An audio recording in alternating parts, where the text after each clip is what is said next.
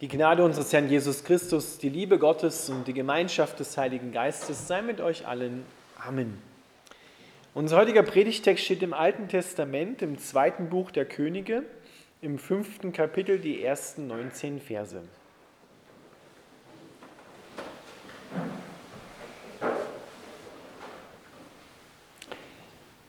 Der Herrführer Naaman war hoch angesehen bei seinem König, dem Herrn von Syrien. Denn durch ihn hatte der Herr Syrien Erfolg geschenkt. Doch Naaman war zwar ein großer Krieger, aber er litt an Aussatz, an Schuppenflechte. Nun war eine Schar Syrer in Israel eingefallen. Sie hatten ein junges Mädchen gefangen genommen, das dann als Dienerin zu Naamans Frau kam.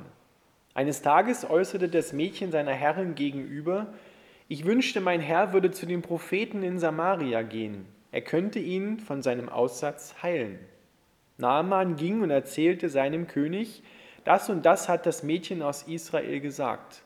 Da befahl ihm der König von Syrien, reise zu dem Propheten, ich werde einen Brief an den König von Israel schreiben. Naaman brach auf, er nahm zehn Talente Silber, sechstausend Schekel Gold und zehn Prachtgewänder mit. In dem Brief, den er dem König von Israel gab, stand, mit diesem Brief schicke ich dir meinen Diener Naaman. Ich möchte, dass du ihn von seinem Aussatz heilst. Als der König von Israel das las, zerriss er seine Kleider und sagte, dieser Mann schickt mir einen Aussätzigen, damit ich ihn heile. Bin ich Gott, dass ich töten und Leben geben kann? Seht und begreift doch, dass er nur einen Vorwand sucht, um Streit mit mir anzufangen. Als jedoch Elisa, der Mann Gottes, hörte, dass der König von Israel seine Kleider zerrissen hatte, sandte er ihm eine Nachricht. Warum hast du deine Kleider zerrissen? Schick Naaman zu mir. Er soll sehen, dass es einen Propheten in Israel gibt. Also zog Naaman mit seinen Pferden und Streitwagen, mit seinem ganzen Gefolge zu Elisas Haus und wartete vor der Tür. Elisa ließ ihm durch einen Diener ausrichten, geh und wasche dich siebenmal im Jordan. Dann wird deine Haut wieder gesund und du wirst geheilt sein. Da ging Naaman zornig fort. Ich hatte gedacht, dass er persönlich zu mir herauskommt, sagte er. Ich hatte erwartet, dass er die Hand über die aussätzige Haut ausstrecken, den Namen des Herrn, seines Gottes anrufen und mich heilen würde. Sind der Abana und der Parpa in Damaskus denn nicht besser als alle Flüsse Israels? Warum kann ich mich nicht in ihnen waschen und geheilt werden? Und er drehte sich um und ging zornig fort. Seine Begleiter aber redeten ihm gut zu. Herr, sprachen sie zu ihm, wenn der Prophet etwas Großes von dir verlangt hätte, hättest du es dann nicht getan? Wie viel eher solltest du ihm gehorchen, wenn er dich nur auffordert, bade dich, damit du wieder gesund wirst? Also ging Naaman hinab an den Jordan und tauchte sich siebenmal unter, wie der Mann Gottes es ihm befohlen hatte. Da wurde seine Haut so gesund wie die eines kleinen Kindes und er war geheilt. Daraufhin kehrten Naaman und sein ganzes Gefolge zu dem Mann Gottes zurück. Als er vor ihm stand, sagte Naaman, ich weiß jetzt, dass es keinen Gott auf der Welt gibt, außer in Israel. Bitte nimm ein Geschenk von deinem Diener an. Doch Elisa antwortete, so wahr der Herr lebt, dem ich diene, ich werde nichts annehmen. Geh in Frieden, sagte Elisa. Lieber Vater im Himmel, wir bitten dich, dass du unser Herz öffnest, wir offene Augen haben, damit wir die Kraft deines Wortes sehen und ergreifen und empfangen. Amen.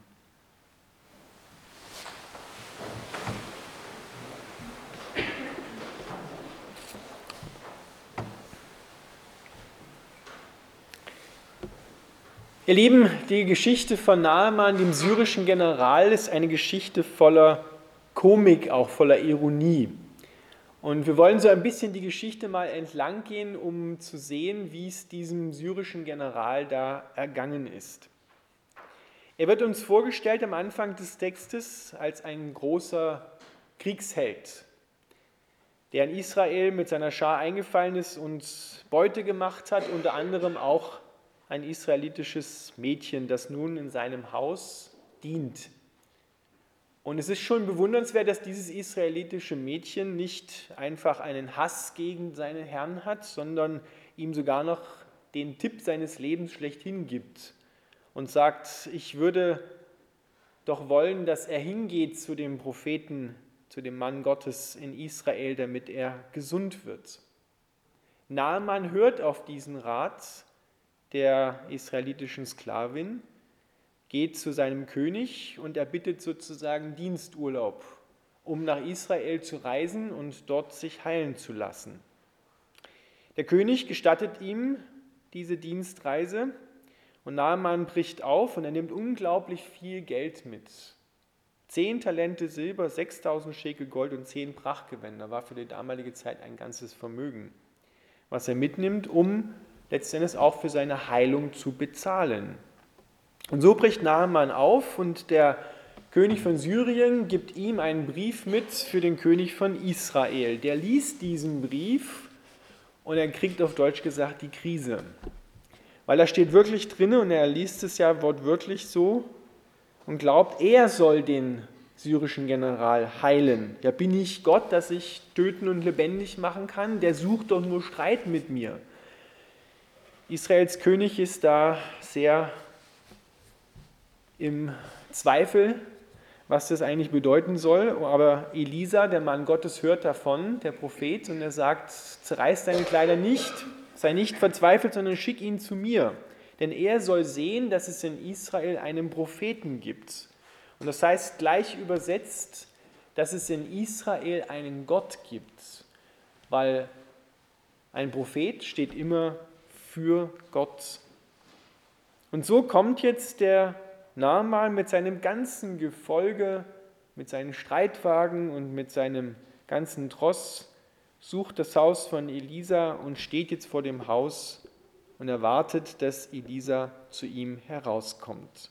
Da machen wir zunächst einmal einen Punkt und schauen einfach mal auf den Namen an und sehen, wie weit er sich schon gedemütigt hat eigentlich in einer für ihn doch sehr markanten Art und Weise ging es immer weiter bergab.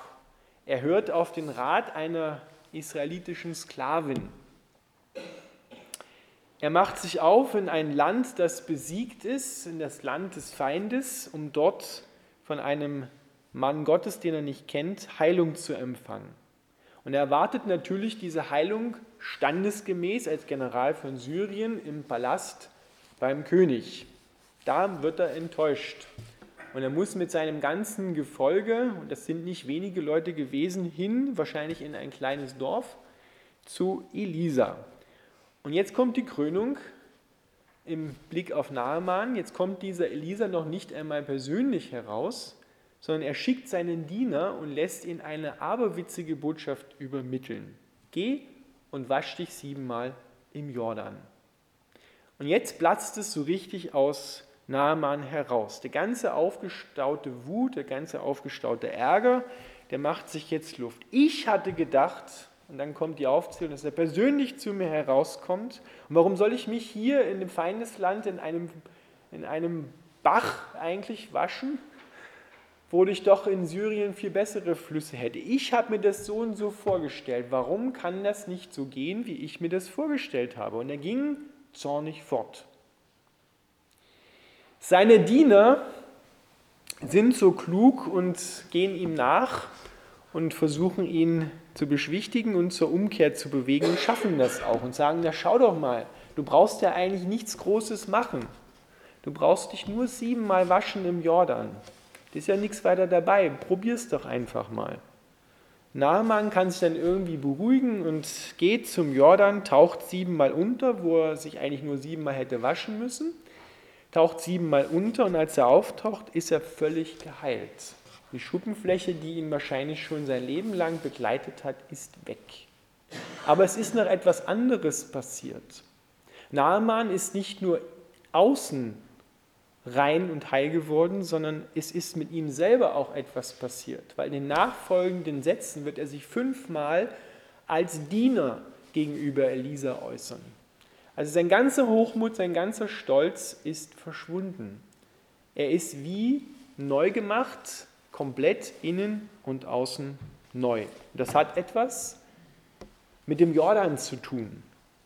Wofür steht der Jordan denn in der Geschichte? Wofür steht der Jordan überhaupt in der gesamten Bibel? Der Jordan steht immer für Tod und Auferstehung.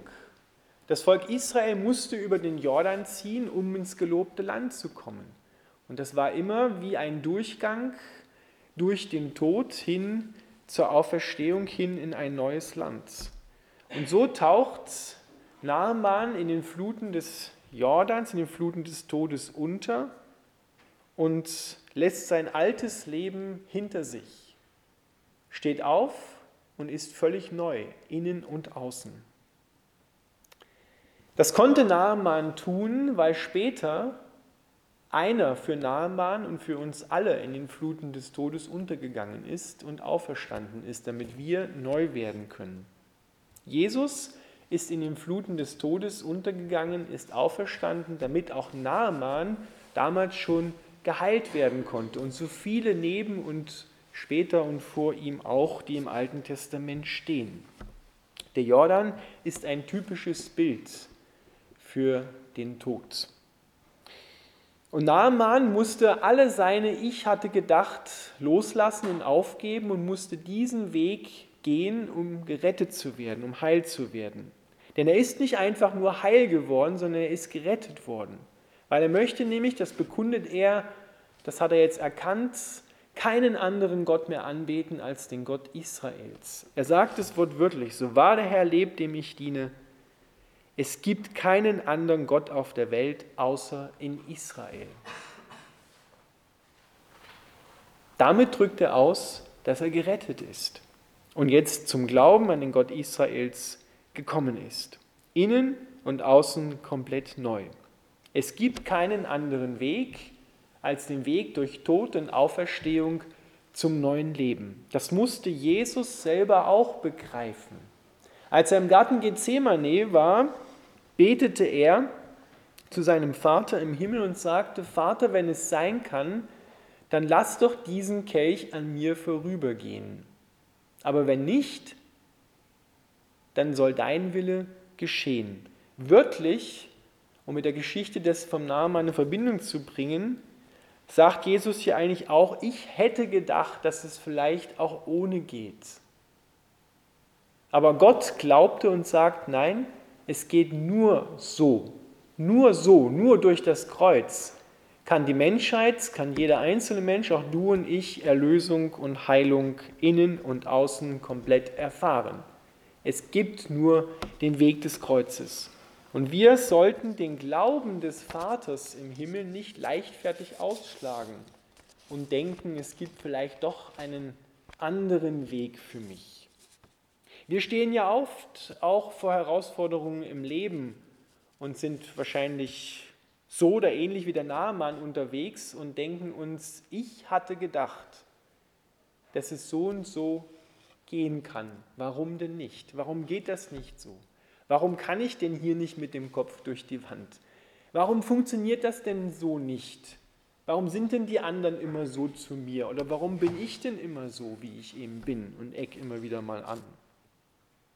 Gibt es nicht, Vater, einen anderen Weg, wie ich erlöst werden kann? Ich hatte mir das doch so vorgestellt. Und Gott sagt, nein, es gibt keinen anderen Weg, als zum Ende zu kommen mit den Punkten, wo du sagst, ich hätte gedacht oder ich hatte gedacht.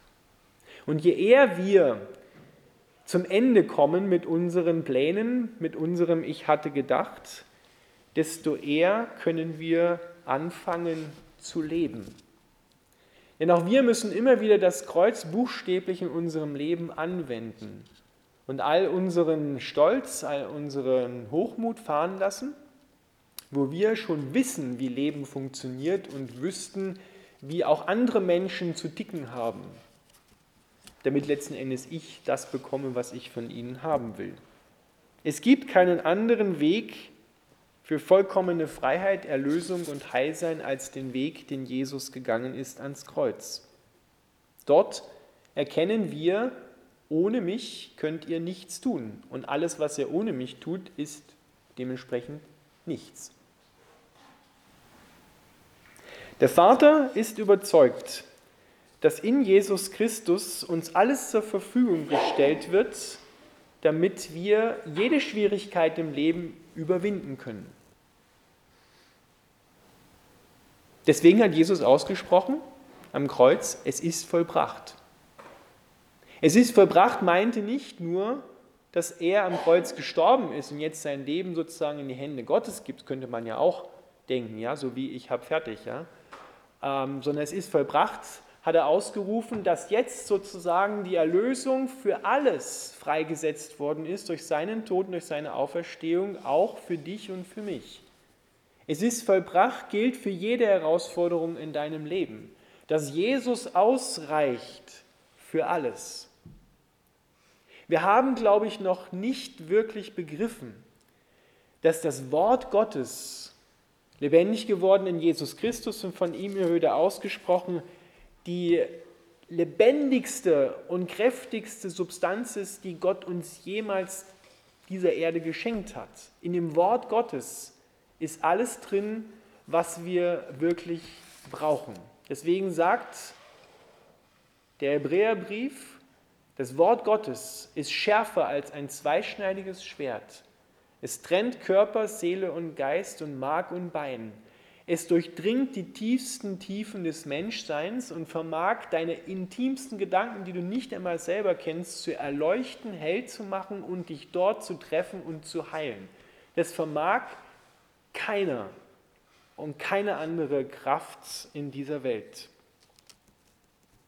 Das Wort Gottes durchleuchtet alles, durchdringt alles und kann alles heilen und wiederherstellen. Mein Wort, sagt Gott, ist ein Hammer, der Felsen zerschmeißt. Das, wo wir glauben, da geht es nicht mehr weiter. Da kann das Wort Gottes einen völlig neuen Weg machen, Türen öffnen und wir können den Weg gehen, den wir vorher nicht einmal uns im Traum hätten ausdenken können. Das Wort Gottes, Jesus Christus ist das Wort Gottes und die Bibel geht sogar so weit, dass nichts ohne dieses Wort geschaffen worden ist und nichts von diesem Wort nicht erhalten wird. Alles wird erhalten durch das Wort, alles besteht durch das Wort und alles wird hin zu diesem Wort geschaffen und wird durch das Wort erhalten. Und diese Dimension gibt es ganz neu zu entdecken. Für uns ganz persönlich, dass wir das durchbuchstabieren in unserem Leben. Ich weiß nicht, wo du gerade stehst, wo du gerade deine Herausforderungen und Schwierigkeiten hast. Aber glaubst du, dass Jesus ausreicht für deine Probleme, für deine Schwierigkeiten? Oder musst du noch selber Hand anlegen? Ich hatte gedacht, es könnte so oder so funktionieren. Aber ist es nicht auch deine Erfahrung, dass wir immer wieder mit unseren Plänen, mit unserem Ich hatte gedacht, auch an die Wand fahren? Und Gott lässt den Nahmann auch hier kräftig an die Wand fahren. Sein Stolz und sein Hochmut muss er fahren lassen. Er muss sich so weit demütigen und erniedrigen, bis letztendlich nur noch diese einzige Möglichkeit, dem Wort des Propheten, dem Wort Gottes zu folgen, übrig bleibt.